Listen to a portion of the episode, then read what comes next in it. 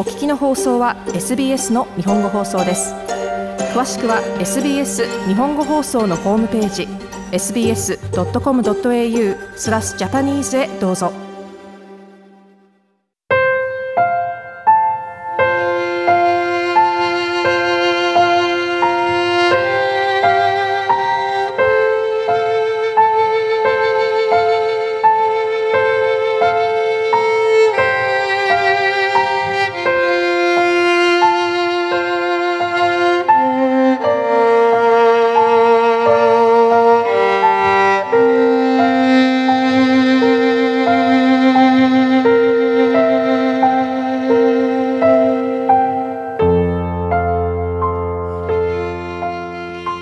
こんばんは。ビーバーオペラの時間がやってまいりました。まだまだ油断のできない状況が続いておりますが、お元気でお過ごしでしょうか？皆様お一人お一人が安全に、そして健康にお過ごしになられていますよう。さて、本日の放送内容ですが、年末でしょうか？またまたこの番組宛てに嬉しいリクエストをいただきました。リクエスト内容はリヒャルト・ワーグナー作品です。ありがとうございます。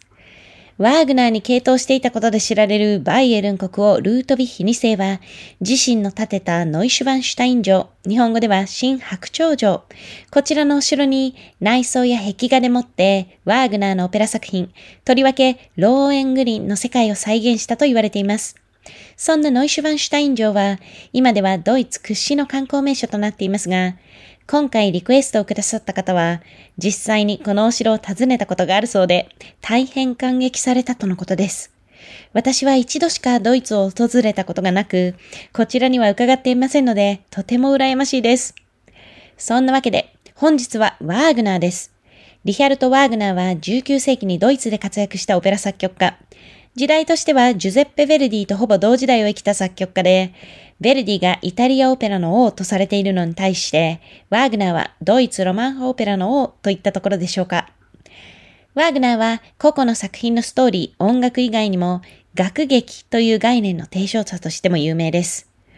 楽劇というのは、ワーグナーが提唱したオペラの一形式で、真の意味での完全な総合芸術として、音楽と文学、舞台芸術など、オペラに必要なあらゆる要素の融合を目指すという理念です。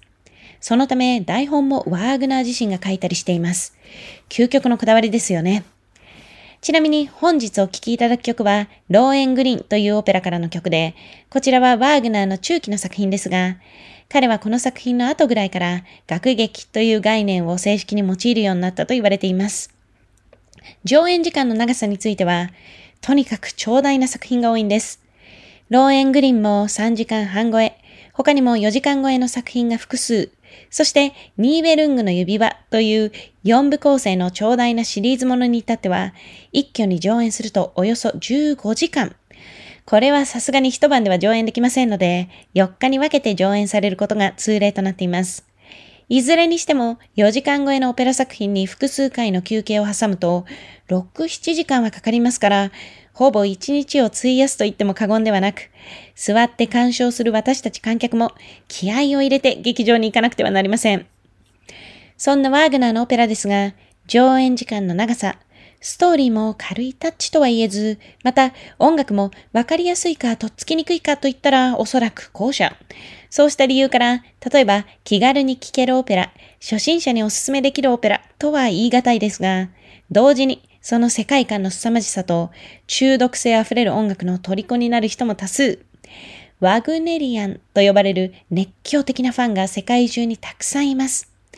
先ほど出てきたルートビッヒ2世もそうでしたし、ヒトラーもワグネリアンで、ワーグナーの音楽を政治にも使ったと言われています。これには、ワーグナー自身の反ユダヤ主義も関係していたとのことですが、このあたりはまたの機会に。まだまだお話ししたいことも、私自身勉強が必要な点もたくさんありますが、ワーグナーは今後も取り上げていきたいと思っていますので、ひとまず本日のところは、彼のオペラ作品の中でも世間一般に最も聞き馴染みのあるであろう曲、オペラローエングリーンより、婚礼の合唱と呼ばれる合唱曲をお聴きいただきたいと思います。第3幕、皇女エルザと白鳥の騎士であるローエングリンの婚礼の場面で歌われます。音楽と劇の融合を目指したワーグナーのオペラでは、基本的に曲、拍手、セリフ、曲、拍手、曲というような短いテンポでの、いわゆるわかりやすい流れというのはあまり見られず、ずーっとこう大きなうねりの中を進んでいくような、き手も幕の間中ワーグナーの世界観に没入することになるのですが、この婚礼の合唱に関しては、今日のように単独で取り出すことも可能で、初めて聞く方にとっても耳馴染みの良い音楽と言えると思います。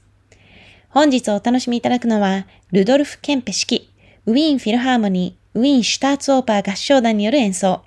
また、ビーバオペラですが、次回の放送は2月8日を予定しております。では、来月もどうぞお楽しみに。